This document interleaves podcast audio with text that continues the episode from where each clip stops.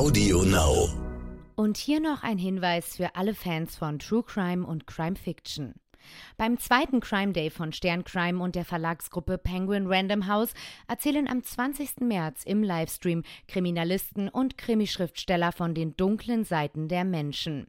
Dabei sind unter anderem die Bestsellerautoren Charlotte Link und Hakan Nessa sowie die forensische Psychiaterin Nala Selme und der ehemalige LKA-Chef Reinhard Tschedder und auch die beiden Rechtsmediziner Klaus Püschel und Klaas Buschmann. Mehr Informationen zum Programm und Tickets finden Sie unter www.crimeday.de.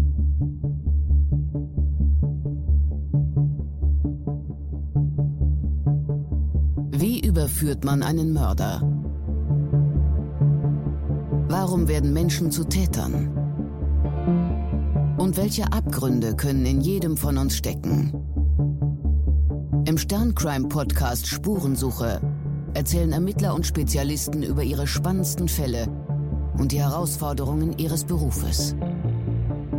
Es waren nur 200 Meter von der Bushaltestelle bis zu ihrem Haus. Auf genau diesem Weg verschwand am 25. September 2006 die damals 14-jährige Berliner Schülerin Georgine Krüger. Und zwar spurlos. Doch obwohl es keine Leiche in diesem Fall gibt, wurde der heute 45-jährige Ali K. im vergangenen Jahr wegen Mordes an Georgine zu lebenslanger Haft verurteilt. Ich spreche jetzt mit dem Mann, der über all die Jahre nicht locker ließ. Kriminalhauptkommissar Thomas Ruf von der 6. Berliner Mordkommission hielt die Fäden zusammen im Fall Georgine Krüger. Er erzählt uns in einem zweiteiligen Podcast von der aufwendigsten Suche seines Berufslebens und von seinem größten Erfolg. Mein Name ist Silke Müller. Ich bin Reporterin für Stern Crime. Hallo, Herr Ruf. Hallo. Als äh, Georgine verschwand, waren Sie zu einer Fortbildung beim Bundeskriminalamt, haben Sie mir erzählt. Das ist richtig. Eigentlich wäre der Fall dann doch bei einer Kollegin oder einem Kollegen gelandet. Wie kam es, dass man Sie zurückrief? Also man hat mich nicht zurückgerufen. Ähm, ich konnte meine Fortbildung dort ganz regulär abschließen, aber man steht natürlich im Austausch mit den Kollegen und hat insofern erfahren, dass äh, in unserer Bereitschaft, die sich um diese Zeit äh, eingestellt hatte, dass wir einen aktuellen Fall übernommen haben und dass es sich hierbei um eine erstmals vermissten Sache handelt, die aber aufgrund der Umstände des Verschwindens zumindestens nicht haben ausschließen können, dass wir äh, hier das Vorliegen eines Verbrechens haben. Und insofern die Möglichkeit eben bestand, dass da was Schlimmeres passiert ist und wir dann sozusagen als Mordkommission auch direkt zwei Tage nach dem Verschwinden, nämlich am Mittwochabend, in diesen Fall eingestiegen sind, die Ermittlungen dann für diesen Fall auch übernommen haben. Vielleicht äh, fangen wir so ganz, ganz vorne an. Es ist der 25.09.2006. Ja, genau. Und Georgine kommt nach der Schule nicht nach Hause. So ist es. Normalerweise wäre sie an diesem Tag circa gegen 14 Uhr spätestens zu Hause bei ihrer Oma in der Stendaler Straße angekommen, äh, nach ihrer Schule. Und das ist sie an diesem Montag nicht. Und wann wurde sie als vermisst gemeldet? Sie wurde durch ihre Mutter noch am gleichen Abend vermisst gemeldet. Die äh, Mutter kam ähm, am frühen Abend nach Hause. Ihre Mutter, also die Oma von Georgine, war zu Hause und ähm, hat also die ganze Zeit natürlich krampfhaft versucht, ihre Enkelin zu erreichen. Und ähm, als die Mutter, äh, Frau Krüger, nach Hause kam, berichtete ihr ähm, äh, die Oma, äh, ja, Georgine ist nicht nach Hause gekommen. Und das war sehr ungewöhnlich, weil Georgine sonst ein zuverlässiges Mädchen war, immer äh, pünktlich und äh, noch nie weggerannt. Und ähm, jetzt hat die Mutter sofort eins gemacht, dass sie erstmal versucht hat, die ihr bekannten Kontakte ihrer Tochter abzutelefonieren, insbesondere auch den Klassenlehrer, äh, um zu hören, ob es möglicherweise Hinweise gab, wo sich Georgine aufhalten könnte. Aber es konnte ihr in dem Sinne niemand weiterhelfen. So und der nächste Schritt war, dass sie dann ihren Sohn äh, zu sich bestellt hat, der in Berlin-Köln lebt. Der kam dann letztendlich nach Berlin-Moabit und gemeinsam ist man dann zum Polizeiabschnitt gegangen und hat dort erstmal eine Vermisstenanzeige aufgegeben. Was passiert denn in so einem Fall? Also es ist wahrscheinlich nicht ungewöhnlich, dass 14- oder 15-jährige Mädchen mal kurzzeitig verschwinden. Wie reagiert die Polizei darauf und was ist das Signal, das wirklich ernst zu nehmen? Also hier war letztendlich erst mal, dass es ein, äh, es ist kein Kind mehr, es ist eine Jugendliche, aber sie ist jetzt auch noch nicht 16 oder 17, sie ist also gerade 14 und in so eine Abwägung hinein, da spielen mehrere Faktoren eben eine Rolle, wie die Berliner Polizei dann auch auf sowas reagiert. Ähm, man hat hier im Grunde genommen erstmal die Vermisstenanzeige ganz komplett aufgenommen, hat sich die Umstände schildern lassen, äh, hat sich im Grunde genommen eine, eine Beschreibung von Georgine geben lassen und hat dann also festgestellt, also das ist eben, ja außergewöhnlich und äh, hat sozusagen die Anzeige gleich in das örtliche äh, bezogene Vermisstenkommissariat gegeben, die sozusagen auch gleich am nächsten Morgen in die Ermittlung eingestiegen sind und dort die wichtigsten Kontaktpunkte äh, von Georgine äh, aufgesucht haben, also insbesondere natürlich die Schule, die Klasse, äh, Mitschüler befragt, äh, nochmal die Mutter befragt, nochmal die Oma befragt, um jetzt im Grunde genommen den Ablauf äh, des Wochenendes und auch des Montages jetzt nochmal genau zu rekonstruieren. Und hier lag im Grunde genommen dann auch der Schlüssel dafür, dass letztendlich wir am Mittwoch die Ermittlungen übernommen haben. Und zwar äh, sah der Schlüssel folgendermaßen aus, dass Georgine ja schon von früher Jugend an begeisterte Tänzerin war und ähm, einen ganz großen Traum hegte, Schauspielerin oder Model zu werden. Irgendetwas in dieser Branche sollte es auf jeden Fall sein und dass sie im Grunde genommen ja ihre Familie sehr sehr lange äh, genervt hat, dass sie doch gerne ein Casting machen möchte und das sah man in der Familie jetzt nicht unbedingt so, dass man sagt, oh toll, das müssen wir jetzt auf jeden Fall gleich machen. Ähm, aber Georgine war da ziemlich beharrlich und äh, hat sich dann ein Stück weit eben auch durchgesetzt und ähm, hat ein Casting machen können im, im August äh, 2006 und äh, war jetzt also ganz erpicht darauf, dass sie möglicherweise Angebote bekommt von dieser Castingagentur. Und es sollte tatsächlich so sein, dass sie äh, am Freitag vor ihrem Verschwinden, das war jetzt der 22. September 2006, eine SMS von der Castingagentur bekommen hat, die ihr signalisierte, ob sie in den anstehenden Herbstferien ähm, nicht äh, Interesse hätte an einer Serie Türkisch für Anfänger. Ähm, als, als äh, Nebendarsteller, äh, ebenfalls als kleine Rolle äh, da vielleicht mitzumachen. Und ja, da war sie natürlich hellauf begeistert und hat eigentlich das ganze Wochenende von nichts anderem mehr gesprochen. Und ihr großes Ziel war eben am Montag gleich nach der Schule bei dieser Castingagentur sich zu melden, um zuzusagen. Aber der Anruf, der hat nie stattgefunden. Und das war für uns äh, ein ganz wichtiger Punkt, um zu sagen, also es gab jetzt keine offensichtlichen äh, äh Auseinandersetzungen in der Familie. Äh, Georgine war nicht bekannt als äh, sozusagen als Ausreißerin. Es war noch nie vorgekommen. Ähm, sie war eigentlich zuverlässig. Ja, sie hatte eigentlich ihr großes Ziel vor Augen und äh, es stellte sich überhaupt kein vernünftiger Grund dar, warum sie diesen Anruf am Montag eben nicht hätte tätigen wollen. Das war eigentlich mit in der Gesamtwertung dieser gesamten Umstände der ausschlaggebende Punkt, dass man gesagt hat, gut, sie kann auch morgen wieder da sein, ja, aber vielleicht ist es eben auch nicht. Und je früher, desto besser. Und äh, mit diesem Stand haben wir dann eben am Mittwochabend gesagt, okay, wir ähm, müssen momentan auch auf dem Schirm haben, dass hier ähm, ein Verbrechen geschehen ist. Und aus dem Grunde äh, haben wir die Ermittlung dann übernommen. Was für ein Zeitfenster haben Sie denn in einem solchen Fall? Also muss wahrscheinlich auch ganz viel ganz schnell gehen. Genau so ist es. Ähm, Sie haben eigentlich, Sie rennen der Lage eigentlich immer hinterher. Das ist das große Problem. Hier war es für uns schon relativ gut, dass also zwischen ähm, vermissten Meldung und unserer Übernahme eigentlich relativ wenig Zeit verging, aber es war eben jetzt schon am Mittwochabend. Und natürlich ist das das Aller, Allerwichtigste, dass man aus den ersten Informationen, die wir im Grunde genommen schon durch die Vorermittlungen äh, zur Verfügung hatten, wussten, dass äh, sie mit Mitschülern nach der Schule mit dem Bus, so wie immer, bis zur Haltestelle in der Stendaler Straße, Ecke Rathenower Straße gefahren ist, dort den Bus verlassen hat und eigentlich im Begriff war, ähm, ihr Zuhause aufzusuchen.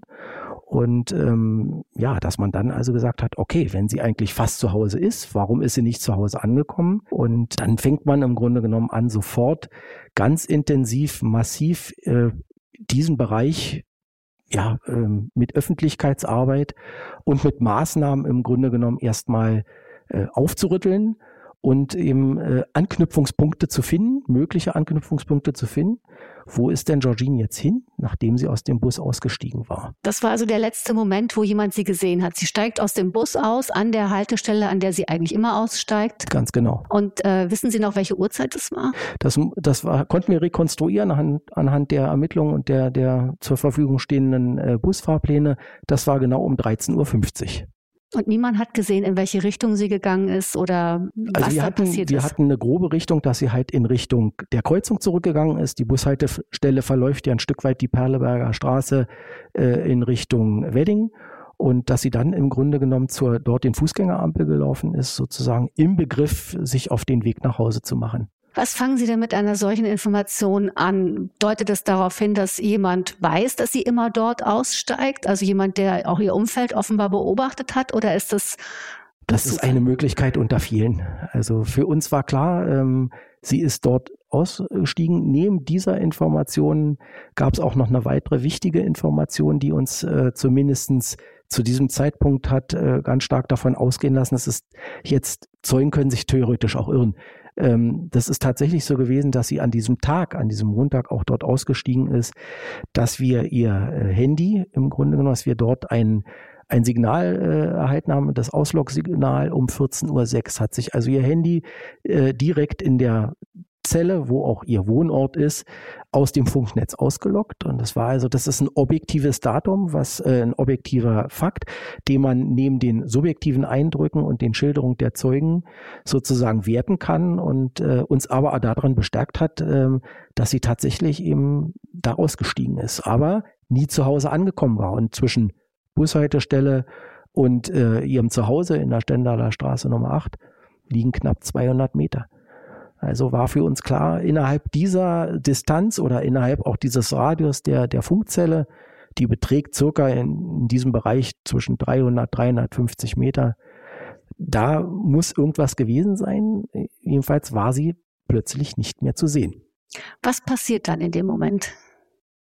wenn wir sozusagen unsere Ermittlungen dann aufnehmen, dann passiert also Folgendes, dass wir eben diese Anknüpfungspunkte suchen, dass wir massiv auch mit äh, Kollegen von der Schutzpolizei in diesen Bereich hineingehen und ähm, unsere ja unser Konzept bestand eben darin möglichst äh, viel aufnehmen zu können ähm, auch aus den Erfahrungswerten von anderen Fällen dass wir gesagt haben ja wir müssen gucken ob wir in diesem Bereich eben insbesondere auch in ihrer Straße äh, möglichst äh, ja alle äh, zur Verfügung stehenden Häuser dort ähm, uns angucken. Also dass wir dort äh, in die Kellerräume schauen, dass wir in die Dachböden schauen, dass wir in die Hinterhöfe schauen, dass wir äh, so, so schnell wie möglich versuchen, irgendetwas zu finden, aus dem man schließen könnte, jetzt haben wir den nächsten Anknüpfungspunkt nach Verlassen der Bushaltestelle. Ja?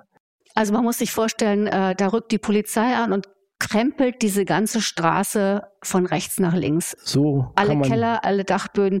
Welche Genau. rechtlichen Möglichkeiten haben Sie denn zu diesem Zeitpunkt? Ja, unsere rechtlichen Möglichkeiten sind natürlich eingeschränkt, weil es gibt ja keine konkrete Verdachtslage. Ne? Es, ist, es ist im Grunde genommen so, dass man, man hat eine in Augenscheinnahme vorgenommen. Das heißt, wir gehen natürlich in die Keller, in die Dachböden, wir sprechen dort ähm, Hausmeister an oder Hausverwaltung, die Schlüssel haben und äh, natürlich mit so einer Situation, dass also ein Mädchen spurlos verschwindet, äh, äh, erfährt man dort auch äh, keine Ablehnung, sondern eigentlich breite Unterstützung und äh, Verständnis, ähm, so dass es also in dem Sinne unproblematisch war, dort die ersten Absuchemaßnahmen in dem Sinne durchzuführen. Natürlich ist es nicht möglich, jetzt wahllos in jeden Keller reinzugehen, sondern man kann zum Beispiel eben durch die Kellergänge gehen und kann sozusagen, was man sieht, da kann man reinschauen und kann gucken, ist da irgendwas möglicherweise auffälliges, aber sie können natürlich nicht reingehen. Ja, Das ist also ein wichtiger Punkt auch für die, für die weiteren Ermittlungen, wie sich dann auch später herausstellen sollte.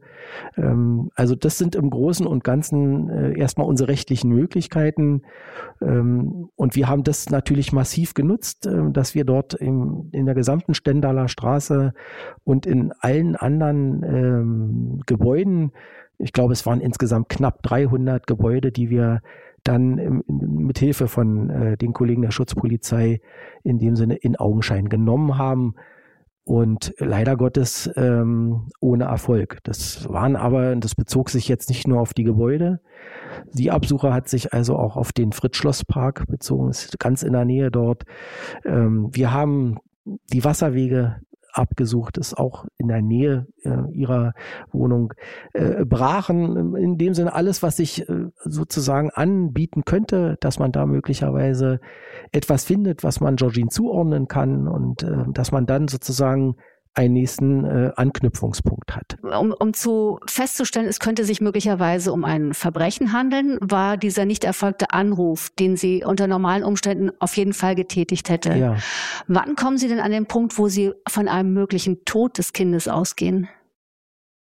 Das kann man so genau nicht bestimmen. Also es, äh, es gibt natürlich Erfahrungswerte, auch letztendlich von äh, Jugendlichen, die äh, weg sind, vermisst sind und aber nach ein oder zwei Wochen auch wieder auftauchen. Ne? Also das kann man nicht so verallgemeinern. Ähm, und wir hatten also die ganze Zeit natürlich auch die Hoffnung, dass, dass, dass Georgine wieder auftaucht. Ne? Es hätte also durchaus auch die Möglichkeit bestehen können, dass sie zunächst auch freiwillig mit jemand mitgeht, aber aus der freiwilligen Situation auch irgendwann eben eine unfreiwillige freiwillige Situation entsteht. Und ähm, sie hätte ja auch einfach gefangen gehalten werden können. Und insofern, ähm, man hat dort im Grunde genommen verschiedene Parameter ähm, zu beachten. Und man kommt eigentlich nicht, solange man jetzt nicht quasi wirklich äh, einen Leichnam von Georgine gefunden hätte, äh, ist alles offen. Und äh, wie entwickeln Sie dann Ihre These? Also Sie durchsuchen das ganze Viertel, es gibt viele Hinweise, nichts führt zu irgendwas. Wie geht's dann weiter? Naja, wir probieren natürlich dran zu bleiben, indem wir dort auch nochmal massiv äh, Plakate geklebt haben. Wir haben in der Öffentlichkeit äh, äh, eine, ein, ein lebensgroßes Plakat äh, hergestellt mit Georgines Original äh, Körpergröße und ihrer zuletzt getragenen Bekleidung, was man ja dann sozusagen ermittelt, was trug sie zuletzt und ähm, haben da also auch nochmal ganz massiv an der Bushaltestelle Öffentlichkeitsarbeit betrieben, um äh, sozusagen auf diesen Fall auch nochmal aufmerksam äh, zu machen und die Leute auch nochmal zu sensibilisieren, ähm, dass sie auch nochmal überlegen, was war an diesem 25. Habe ich vielleicht etwas beobachtet, äh, was wichtig sein könnte? Es wurde eine Belohnung auch äh, ausgelobt, dass man auch Anreize setzt, dass Leute, die äh, äh irgendetwas beobachtet haben, sich äh, an uns wenden und uns mit, mit Informationen versorgen können. Wie hoch war die Belohnung? 5000 Euro. Hat das zu irgendwas geführt? Nein. Hätte eine höhere Summe zu irgendwas geführt? Erfahrungsgemäß äh, eher nicht. Die Summe an sich ist schon äh, eine gute Summe, würde ich mal sagen, die dort ausgelobt worden ist. Und ähm, insofern hätte die Summe das nicht anders beeinflusst. Mhm. Und äh, Sie waren ja sozusagen in der Bereitschaft. Berlin, muss man sagen, hat mehrere feste Mordkommissionen. Ja. Wie wandert dann so ein Fall von der Bereitschaft irgendwann zu Ihnen? Ja, das ist so, dass man, wenn so ein Fall übernommen wird, äh, wo man im Grunde genommen keinen Anhaltspunkt hat, wer könnte der Täter sein, dass sich dann im Grunde genommen die Kommission äh, ausschließlich mit diesem Fall beschäftigt. Und der Zeitraum, wie lange die Kommission sich äh, mit diesem Fall ausschließlich beschäftigt, der ist variabel. Das hängt ein Stück weit immer auch an dem Fall, wie geht es in der Ermittlung weiter, wie viele Ermittlungen sind noch zu tätigen, die man jetzt als alleiniger Sachbearbeiter nicht mehr äh, allein schaffen kann. Ja, und dann ist es so, wenn die ersten Hauptmaßnahmen, die wichtigsten Maßnahmen im Grunde genommen Stück für Stück abgearbeitet sind, ähm, dass irgendwann ein Sachbearbeiter benannt wird, der dann sozusagen die, die weitere Bearbeitung äh, des Falles übernimmt. Das wann, war ich. Und wann landete der Fall direkt bei Ihnen als Ihre Aufgabe? Das kann ich Ihnen gar nicht mehr genau sagen, wann das war. Also es müsste ähm, wahrscheinlich irgendwann Ende 2006 gewesen sein. Spätestens ist der Fall dann sozusagen auf meinem Schreibtisch gelandet. Also so ungefähr acht Wochen maximal nachdem ja. sie verschwunden ist. Ähm, man muss dazu auch noch vielleicht äh, erwähnen, dass wir über 400 Haushalte allein in der Stendaler Straße komplett als Hausermittlungen, äh, als Mordkommission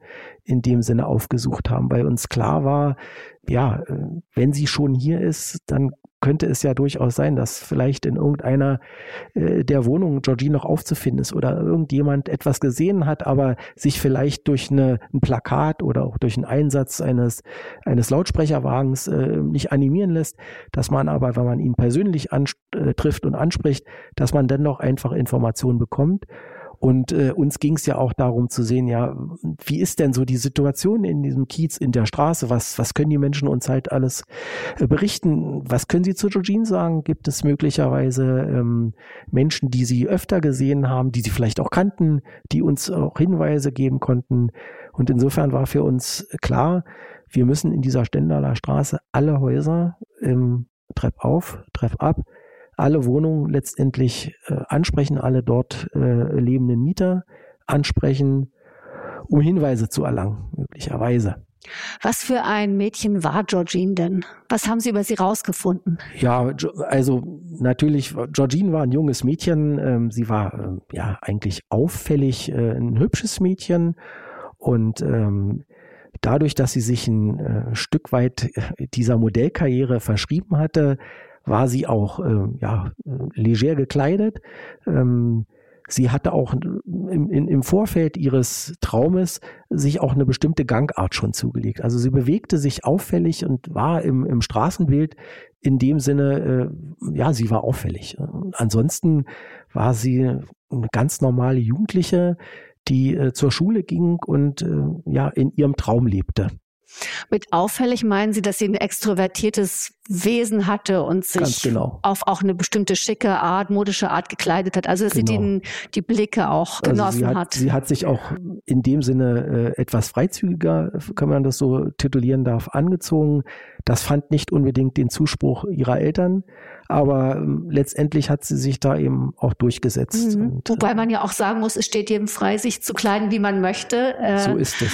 Dadurch leitet sich kein Recht ab, diesen um Menschen einen Schaden anzutun. Natürlich ja, nicht. Ja. Aber ähm, das ist halt einfach so, durch die Ermittlung auch äh, eben konnte man das herauskristallisieren. Ähm, natürlich ist es so, dass man in, in, in dieser Phase ja auch sehr intensiv mit, mit der Familie, insbesondere mit ihrer Mutter und mit der Oma im Kontakt steht ähm, wir haben ja im Grunde genommen so eine Art Doppelfunktionalität zu erfüllen.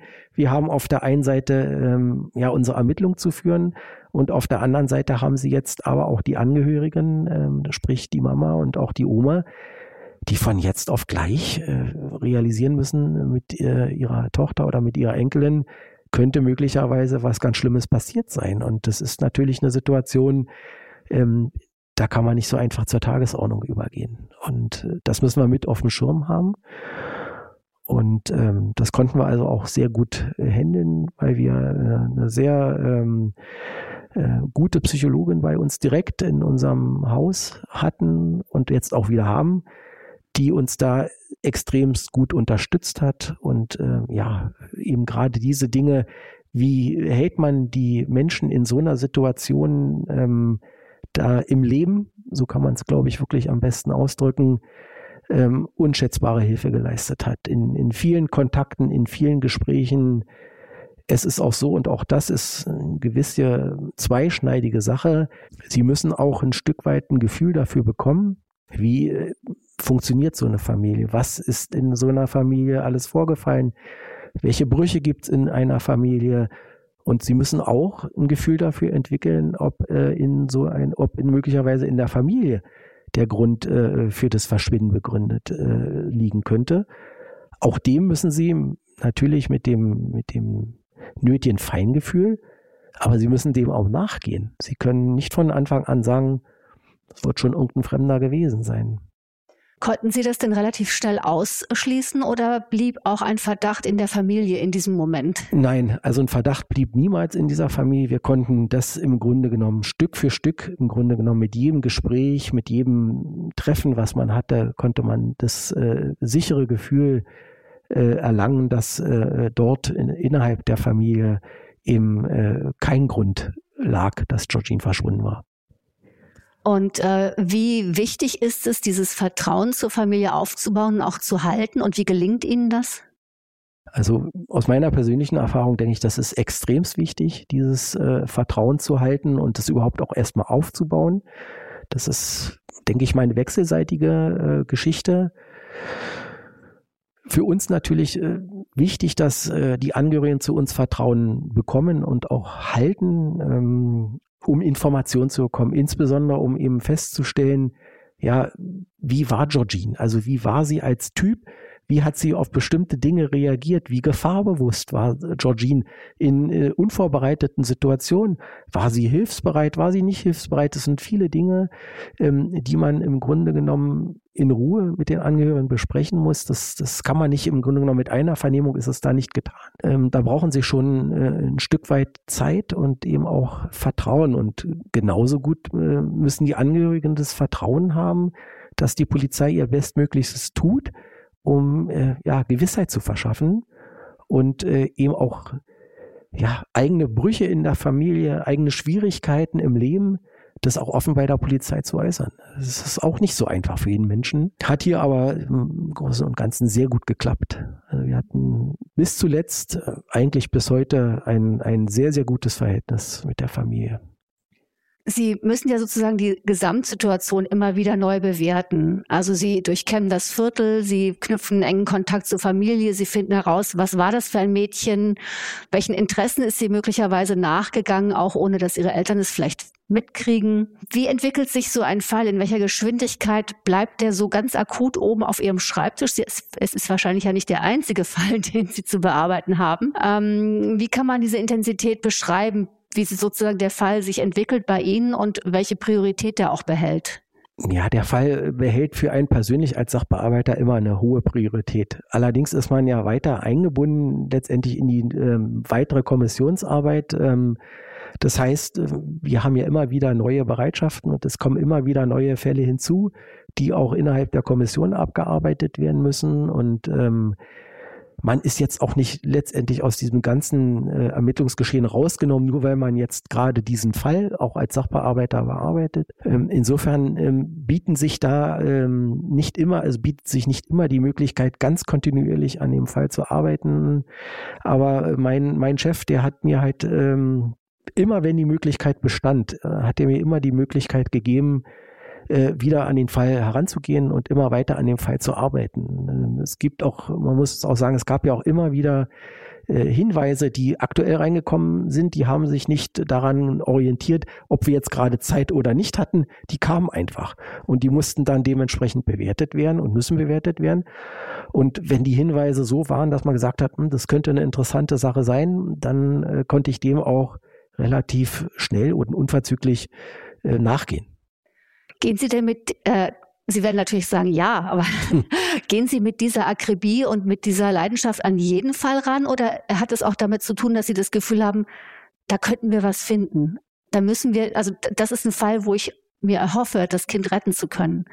Ja, jeder Fall ist für uns, äh, die dort arbeiten bei der Mordkommission, ein Fall, in den wir immer voll investieren. Und ähm, als Sachbearbeiter jetzt von, in, speziell in dem Fall von, von Georgine, ähm, ja, man möchte dieses Schicksal klären. Also man möchte der Familie eine, eine Gewissheit verschaffen, was mit ihrem Kind passiert ist. Das, ähm, das ist die größte Triebfeder, die einen bewegt, diese, dieses Schicksal irgendwie aufklären zu wollen. Zu dem Zeitpunkt tauchte ja zum Beispiel auch Natascha Kampusch in den Medien auf. Ähm, es sind ja immer wieder so spektakuläre Fälle, die auch über lange Zeit äh, verfolgt werden. Was macht das dann mit Ihnen, wenn irgendwie so ein spektakulärer Fall auftaucht?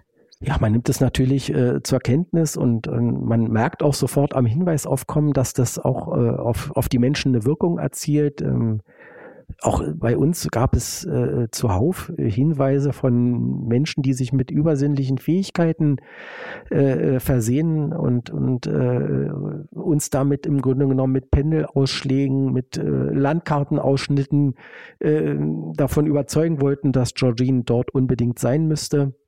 Und äh, natürlich hat äh, so eine Situation wie Frau äh, bei Frau Kampusch auch äh, bei der äh, Mutter von Georgine Hoffnung ausgelöst, dass äh, Georgine ja eines Tages vielleicht auch wieder vor ihrer Tür steht. Im Vorgespräch erwähnten Sie eine ähm, bemerkenswerte Fotoserie, die Sie möglicherweise auch auf eine Spur gebracht hat oder vielleicht auch nicht. Genau. Ja, äh, wir haben dort im Grunde genommen aus der Auswertung des äh, Computers ihres Bruders eine Bilderserie, sind wir darauf aufmerksam geworden. Die war sehr auffällig, weil die sich ähm, im Grunde genommen abgespielt hat in einem, man nennt es das Berliner Meilenwerk, das ist im Grunde genommen Eldorado für äh, Oldtimer-Besitzer oder solche, die es werden wollen. Wir konnten dann ermitteln, dass letztendlich eine schulische Veranstaltung war. Man hat sich dort im Grunde genommen anhand eines Stadtplans orientieren müssen und die Kinder sollten letztendlich oder die Schüler sollten dorthin laufen und sollten sich dort im Grunde genommen alle wieder treffen.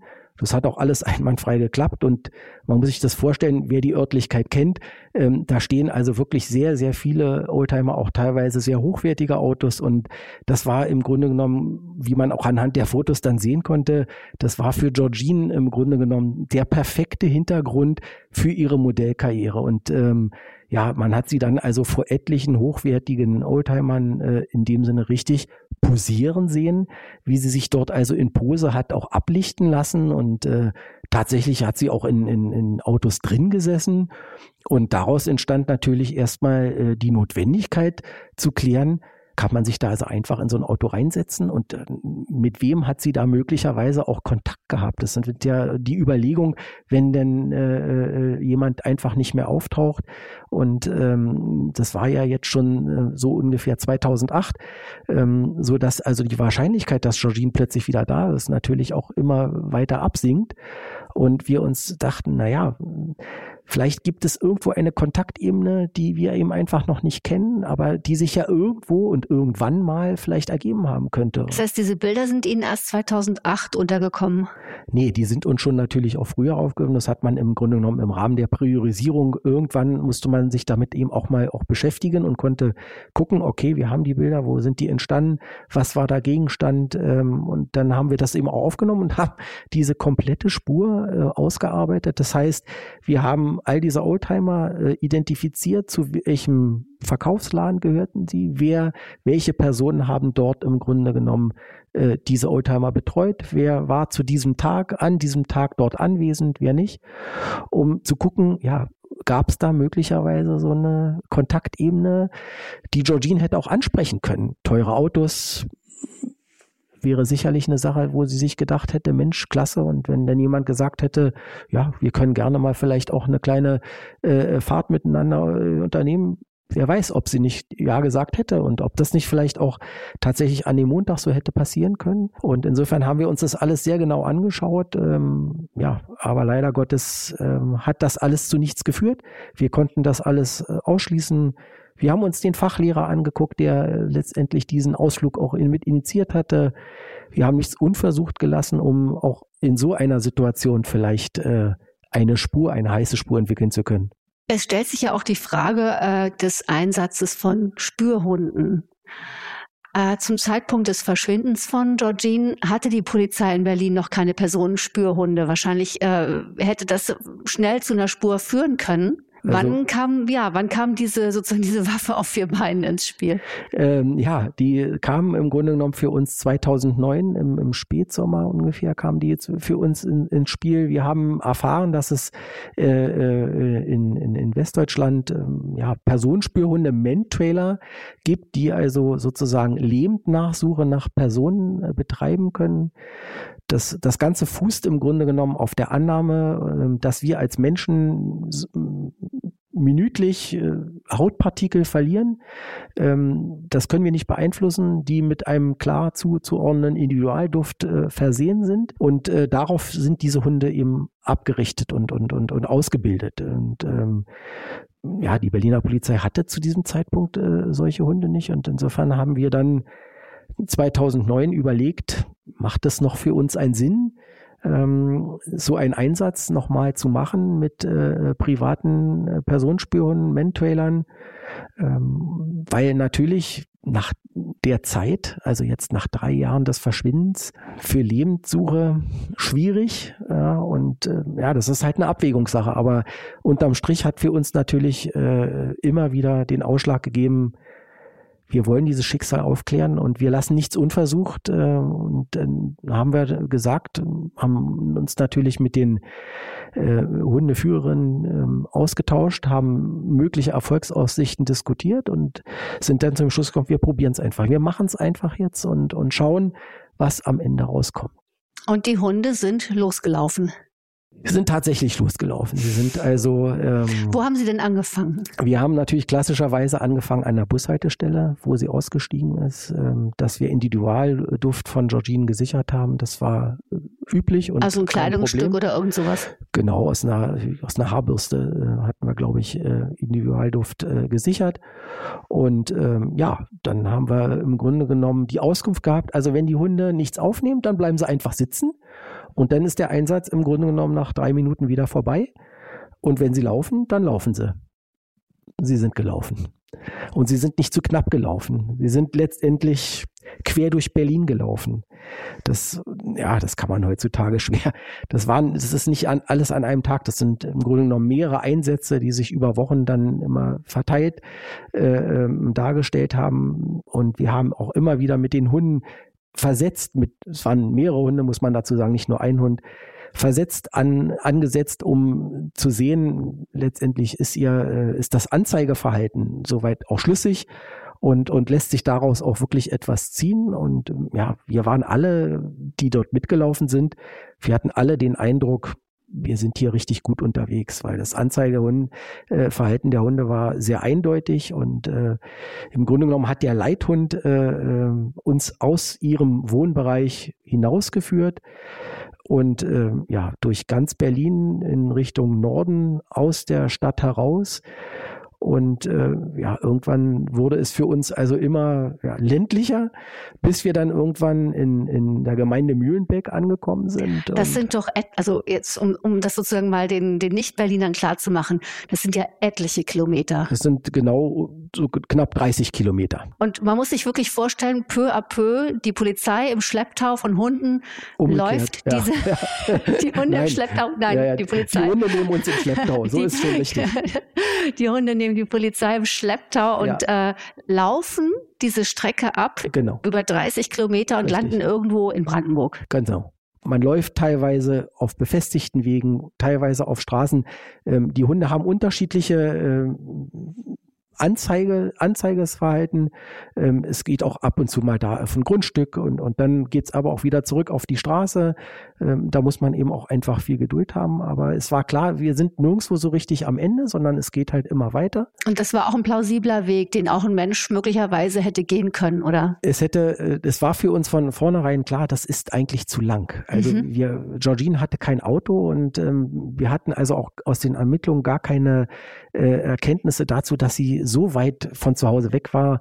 Das war für uns schon merkwürdig und äh, es wurde uns allerdings aber auch vermittelt, dass man davon ausgehen kann, dass sie in einem Auto gesessen hat ähm, oder mit einem Auto transportiert wurde und letztendlich über die in Autos äh, ja, vorhandene Zwangsentlüftung eben die Hautpartikel äh, nach draußen gelangt sind, die letztendlich die Hunde äh, in ihre Suchrichtung gebracht haben. Und Aber das sind wir dem nachgegangen. In einem Zeitraum von drei Jahren ist äh, Sportlich. Sportlich, ja. genau, nennen wir es so. Aber sie müssen, wenn, wenn sie eben nichts haben mhm. ähm, und, und, und äh, die Hunde laufen, dann haben sie natürlich auch immer die Hoffnung, dass, dass sie irgendwann eben einfach da landen oder eben einen Treffer haben. Und ähm, ja, so sind wir dem im Grunde genommen diese 30 Kilometer gelaufen, bis wir dann im Grunde genommen, ja, in Mühlenbeck im Schloss Damsmühle, so nennt sich diese Liegenschaft ganz genau, bis wir dort also angekommen sind. Und das, wer das kennt, der wird wissen, was ich meine. Das ist im Grunde genommen ein, glaube knapp 30 Hektar großes Gelände äh, mit dem Mühlenbecker See, äh, mit einem alten äh, neobarocken Herrenhaus, äh, mit Waldflächen, mit Freiflächen. Ähm, wir sind dort mit den Hunden im Grunde genommen angekommen und die Hunde haben gesagt, so, das war's. Wir sind am Ziel. Und wir haben uns umgeguckt und haben uns angesehen und äh, haben gedacht, also wenn nicht hier, wo dann? Das muss man vielleicht noch ein bisschen ausführen. Ne? Das war ja auch, äh, also es gibt dort Bunkeranlagen, genau. Schießstände. Genau, das haben, das haben wir uns ja im Grunde genommen erst erarbeiten müssen. Also sie kommen im Grunde genommen mit den Hunden, die gehen voraus und dann kommen wir irgendwo an und wissen im Grunde genommen eigentlich noch gar nicht, wo wir eigentlich sind. So, und dann fängt man oder dann fingen wir an, uns überhaupt erstmal zu orientieren und, und es zu erarbeiten. Was ist das überhaupt? Also wir kannten das Schloss Damsmühle nicht, also ich kannte es jedenfalls nicht. Und so äh, haben wir uns also peu à peu mit dort Jäger, Hausmeistern, alles, was man so auftreiben konnte, Gemeindemitarbeitern, haben wir uns im Grunde genommen ein Bild davon gemacht, äh, was ist da überhaupt? Und äh, ja, haben dann festgestellt, dass dieses Haus in seiner wechselvollen Geschichte äh, zuletzt auch vom Ministerium für Staatssicherheit genutzt wurde und dass dort also unterschiedlichste Bunkeranlagen eingebaut worden sind. Und ähm, dass man dann natürlich dachte, naja, also das ist ja, wenn ich vielleicht jemand hier verstecken möchte oder auch endgültig begraben möchte, dann ist das ein perfektes Versteck. Also das Gefühl, selbst wenn wir hier Georgine nicht finden, irgendwas finden wir hier. Ja, wir waren natürlich äh, äh, sehr, sehr hoffnungsfroh, dass wir von Georgine etwas finden und haben dann im Grunde genommen auch da das komplette Programm gefahren.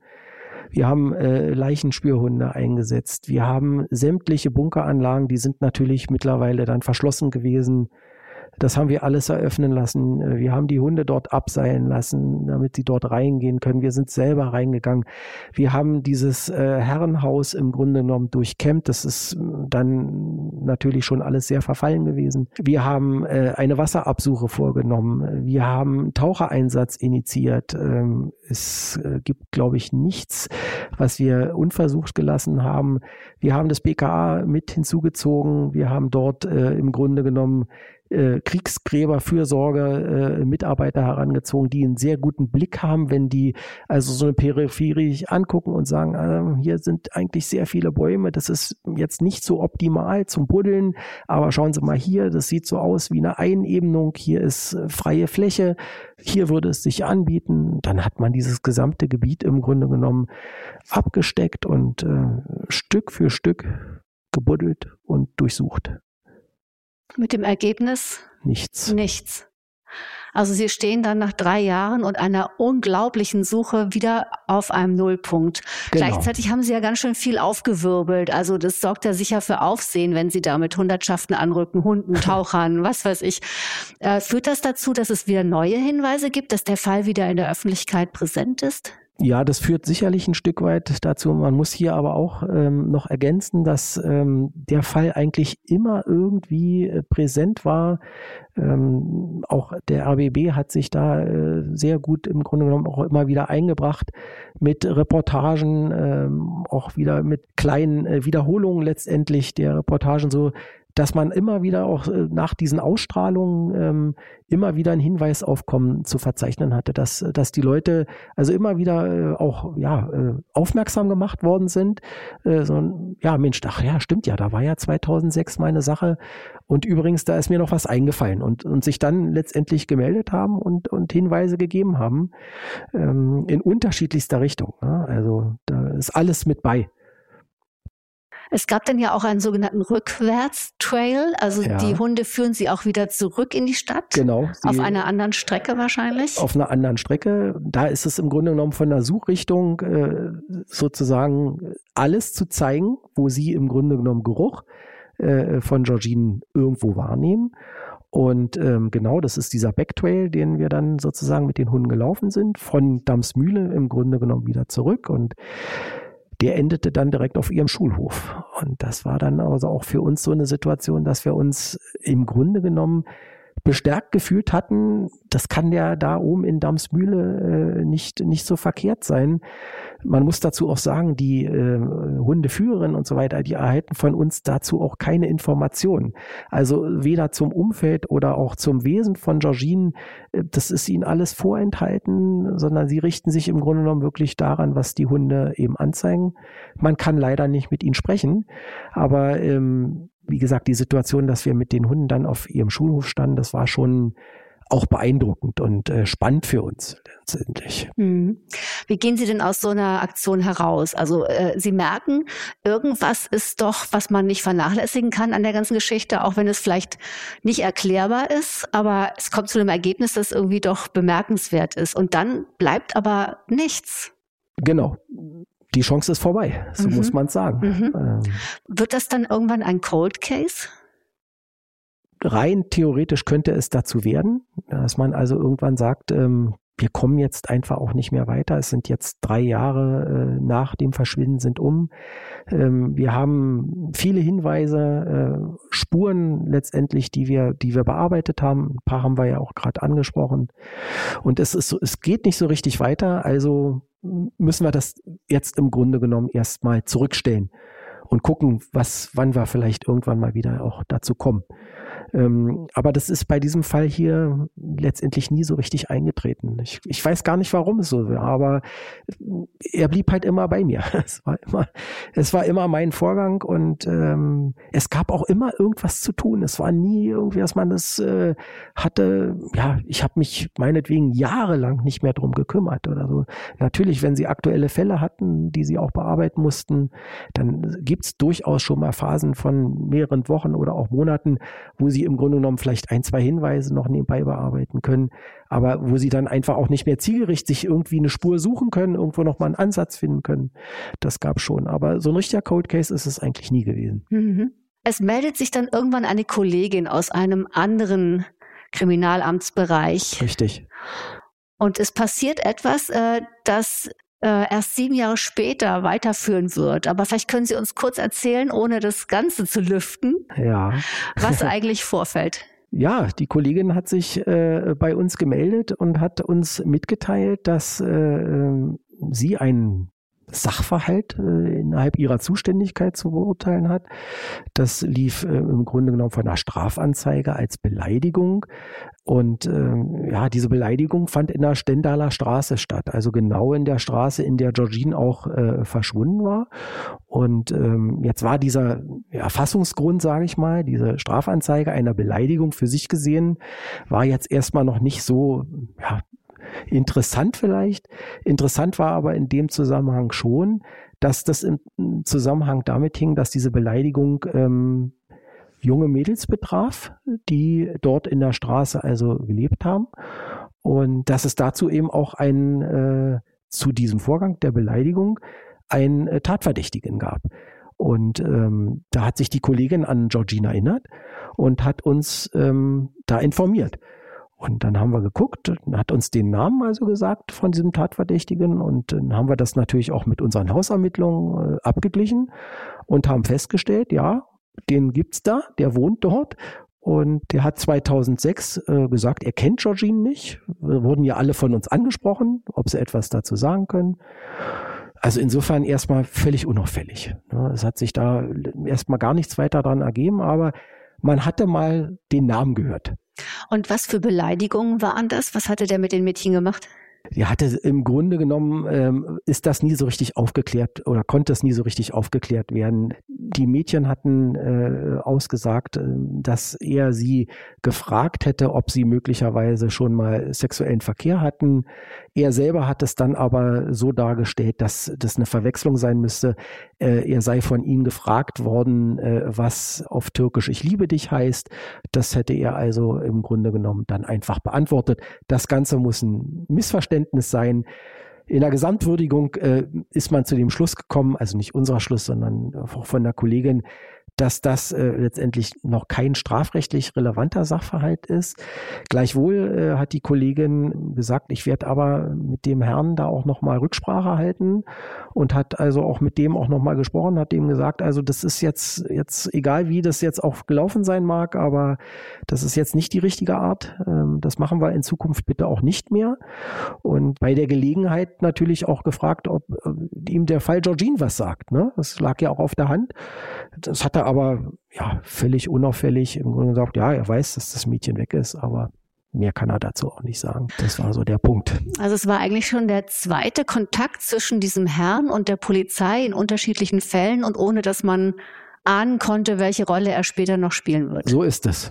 Und er sitzt eigentlich im unmittelbaren Umfeld von Georgines Wohnung. Genau. Genau. Mitten Fünf Häuser ja. sozusagen vor ihrem, ja. in der gleichen Straße. Also eigentlich wie die Maus vorm, vorm Käse. Ja, ja so kann man ja. sagen. Wir sind jetzt äh, im Jahr 2010. Ja. Der Fall zieht sich und zieht sich. 2010 wäre Georgine volljährig geworden. Genau.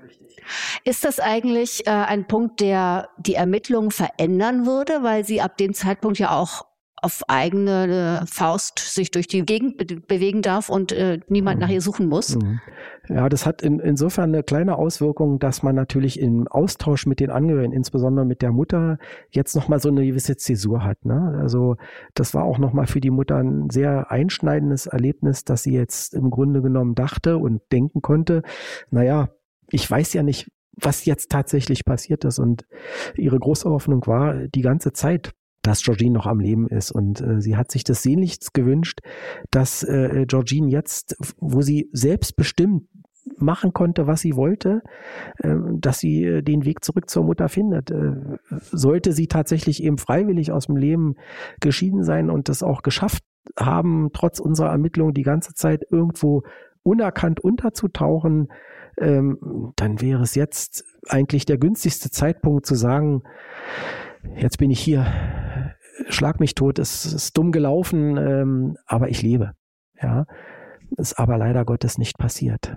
2012 da haben Sie mal im Vorgespräch gesagt, da war haarig viel zu tun. Ja. Sie hatten also wirklich einen vollen Schreibtisch, viel, ja. viel war los ja. in Berlin. Ja, ja, ja. Ähm, glaubt denn auch irgendjemand daran, Georgine lebend zu finden?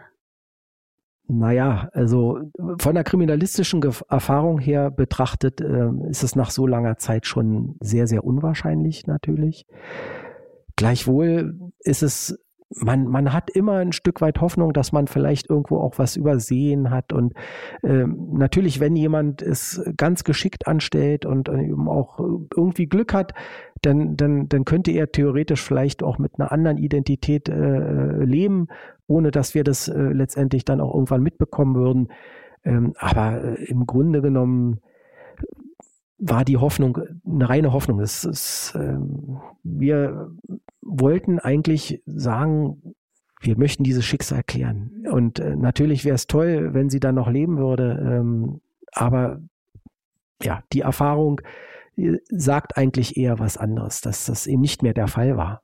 Gleichwohl, wir hatten eben keinen objektiven Nachweis. Also sprich, es fehlte der Leichnam. Und insofern ähm, konnte man sich jetzt nicht hinstellen und konnte sagen, also Georgine wird definitiv nicht mehr am Leben sein. Das konnten sie nicht machen. Aber wenn also sozusagen äh, ihr Schreibtisch äh, sich biegt vor Aufträgen und vor Fällen, ja. wie können Sie das ermöglichen, trotzdem immer wieder diesen Fall Georgine aufzugreifen? Kommt dann nicht irgendwann Ihr Chef und sagt, so jetzt kümmere dich aber mal um das Aktuelle? Also wie, wie können Sie diesen Fall so dicht weiterführen? Ja, na, das ist, ja, man kennt sich eben schon lange Jahre, man arbeitet viele Jahre zusammen und äh, mein Chef, der, der hat das eigentlich sehr gut immer im Gespür gehabt. Äh, letztendlich, ja, wann sind die anderen Dinge, die jetzt äh, wichtig sind, zu priorisieren? Wann sind die, also wann muss der Fall im Grunde genommen ein Stück weit ruhen? Da braucht man sich eigentlich gar nicht groß abzusprechen, sondern das, das weiß man einfach. Und äh, ja, wenn man die wichtigste priorisierte Arbeit dann erstmal weg hat, ähm, na, dann guckt man sich um und sieht die Aktenordner und weiß, okay, da wartet noch was auf dich und äh, fängt, fängt wieder an und guckt wieder, arbeitet sich wieder ran, arbeitet sich wieder rein. Was waren in der Zwischenzeit für Hinweise? Eine Anekdote, die man dann vielleicht in diesem Zusammenhang auch mal anbringen kann, ist, wir hatten, mein Chef und ich, wir hatten uns dann ähm, besprochen und wie wir jetzt weitermachen wollen und dann hatten wir äh, uns vorgestellt, ja, was machen wir jetzt? Was wählen wir uns denn, wenn wir könnten? Ein Lotto gewinnen oder die Aufklärung von Georgine? wir haben uns für die Aufklärung entschieden. Dann haben Sie irgendwie auf das richtige Ding gesetzt. Ja, richtig. Wir sind jetzt äh, ungefähr im Jahr 2014, 15. Sie gehen immer noch weiter Hinweisen nach. Genau. Es führt zu nichts. Es führt erstmal zu es nichts. Es führt einfach zu nichts und Sie machen weiter. Richtig. Dazu gehörte zum Beispiel auch äh, so eine Situation, dass wir äh, ja, morgens in den Dienst kommen. Und ja, man guckt ja dann immer so ein bisschen, wie ist die Tageslage, was ist denn so passiert? Und ähm, sind dann im Grunde genommen am frühen Morgen auf eine Pressemeldung gestoßen, dass also äh, ein Fernschreiben, Pressemeldung, dass also in der Nacht zuvor es in Berlin-Marzahn einen Überfall auf ein äh, junges Mädchen gegeben hat, die äh, im Begriff war, von der S-Bahn nach Hause zu laufen, äh, ist sie also von einem Mann äh, im Grunde genommen überfallen worden, der äh, großen Wert darauf legte, sie also unter Gewalt in sein Auto zu zwängen und zu drängen. Und äh, sie hat sich also nach Kräften offenbar gewehrt. Ähm, gleichwohl hätte sie das äh, nicht verhindern können. Gott sei Dank sind dann äh, Unbeteiligte durch den Lärm und durch diesen, ja, durch diese Schreie aufmerksam geworden und äh, sind eingeschritten und äh, konnten also verhindern, dass äh, der Täter dort äh, sein Werk in die Tat umsetzt. Und äh, das Mädchen konnte sich dann also aus der Situation befreien. Der Täter stieg in sein Auto und fuhr weg. Gott sei Dank ähm, hatte sich ein aufmerksamer Passant das Kennzeichen gemerkt und man konnte dann ähm, in der weiteren äh, Nacheile konnte man denjenigen auch festnehmen. So. Und ähm, ja, das steht so in der Pressemeldung und dann denkt man sich, okay, das ist ja so ein Szenario, wenn vielleicht auch nicht ganz naheliegend, dass am helllichten Tage so ein Geschehen eins zu eins jetzt in der Stendaler Straße sich hätte abspielen können. Aber ähm, man weiß ja nicht, was derjenige vielleicht 2006 für eine andere äh, äh, Masche vielleicht drauf gehabt hätte, um ein Mädchen in sein Auto zu locken. Wie also, alt war dieses Mädchen? Äh, Gab es da irgendwie so ein äh, Beuteschema, was vielleicht passen könnte oder also, so? Soweit ich das jetzt in Erinnerung habe, war das Mädchen 16 Jahre alt. Also das war jetzt jetzt nicht ganz fernliegend und in, insofern auch natürlich für uns und interessant, aber natürlich auch diese Situation, äh, ja, völlig unvermittelt wird das Mädchen überfallen. Es, es gibt überhaupt keine Vorbeziehung zwischen dem Täter und dem Opfer. Ähm, das Opfer telefoniert im Grunde genommen noch äh, auf dem Weg nach Hause mit ihrer Mutter und die Mutter hört am anderen Ende der, der Leitung, dass ihre Tochter überfallen wird. Also ein, ein äh, absolutes Horrorszenario für, für die Mutter in, in der Situation. Und ähm, ja, das äh, Ganze war jetzt von, von der Tatbestandsmäßigkeit natürlich erstmal schwer zu fassen. Ne? Also derjenige war festgenommen, aber was konkret kann man ihm denn jetzt eigentlich vorwerfen? Und ähm, das lief im Grunde genommen erstmal als eine Freiheitsberaubung, als eine versuchte Freiheitsberaubung, die möglicherweise auch ja, einen Sexualhintergrund haben, äh, hätte haben können. Und äh, in, in dem Sinne war bei uns ähm, auch ein Kommissariat im Hause, das LK 134, äh, zunächst mit den Ermittlungen betraut. Und ja, das lag es natürlich nahe, dass man äh, sich mit den Kollegen ausgetauscht hat und gesagt hat, naja, was machen wir als nächstes oder was habt ihr als nächstes vor? Und ähm, ja, die, eine der Standardmaßnahmen ist natürlich dann eine Durchsuchung bei dem äh, Beschuldigten. Aber und, dass Sie als Mordkommission da konsultiert werden, ist eigentlich kein Automatismus. Das ist kein Automatismus. Das also ergab sich aus der Situation. Man weil liest Sie das etwas, gelesen haben. Genau, man liest etwas und mhm. äh, man denkt, also da muss man zumindest vielleicht auch mal ein Auge drauf haben und man muss einfach ja dabei sein, um zu gucken, aus, äh, ob aus so einer Situation vielleicht auch für uns mhm. was dabei sein könnte. Aber es gibt jetzt nicht sozusagen den Ablauf, den standardisierten Ablauf, Mädchen, jung, nein. unter 18, nein. Ähm, nein. mögliches Sexualdelikt. Jetzt gucken wir mal bei den 30 anderen, die wir auch noch suchen. Mhm. Das läuft nicht automatisch. Nein, das läuft in der Großstadt nicht automatisch, ist nicht zu leisten. Mm, mm. Also es braucht sozusagen auch diesen gewissen Zufall, dass einer von Ihnen genau, genau das gerade bemerkt und sagt, genau. vielleicht gibt es eine Verbindung zu uns. Genau. Genau, das ist der Punkt, dass man also sensibel ist, dass man eben äh, ja die Morgenlage, dass man so die Falllage letztendlich betrachtet. Also natürlich können wir jetzt nicht äh, die Falllage von von ganz Berlin oder von einer Nacht komplett auf dem Schirm haben, aber äh, bei solchen herausragenden Situationen, da ist man natürlich sensibilisiert und äh, es wurde ja auch interessant. Sie haben den Typen äh, kennengelernt? Also ich persönlich nicht, das war ein Kollege, ähm, aber ich habe letztendlich mit den Kollegen die ersten Maßnahmen ähm, vom LK 134 begleitet. Man teilt sich dann im Grunde genommen auf ähm, und wir haben dann also als nächstes die Wohnung von den Betroffenen uns angeschaut und durchsucht und sind dort im Grunde genommen auch auf die Mutter des Betroffenen getroffen und haben mit der äh, ja, den Kontakt aufgenommen, haben ihr die Maßnahme erklärt, haben unsere Maßnahme eben durchgeführt und ähm, es zeigte sich schon bei der äh, Durchsuchung dieser Wohnung, äh, insbesondere des vom äh, Betroffenen genutzten Zimmers, äh, das ist schon irgendwie ein bisschen skurril. Das, das hatte alles schon so einen ganz eindeutig sexualisierten Hintergrund. Ähm, sein gesamtes äh, Zimmer bestand aus vielen Dingen, die also sowas äh, vermuten ließen. Und das machte schon erstmal einen relativ ja, obskuren und, und komischen Eindruck. Also es war ein erwachsener Mann, der erwachsener in der Mann. Wohnung seiner Mutter lebte. Nee, die Mutter lebte nebenan. Er so. seine, lebte dort mit seiner Lebensgefährtin und äh, die Lebensgefährtin war aber zu der Zeit eben nicht da. Und ähm, ja, wie man eben natürlich, wenn man mit der Mutter spricht, ähm, die auch netterweise mit uns gesprochen hat. Das müsste sie ja nicht, weil ihr Familienmitglied ist ja Beschuldigte einer Straftat. Aber sie hat es getan und äh, ja, dann ließ sie noch so nebenbei fallen, ja, wir haben ja auch noch eine Laube. Äh, und da sind wir natürlich auch sofort Laube, interessant, sensibel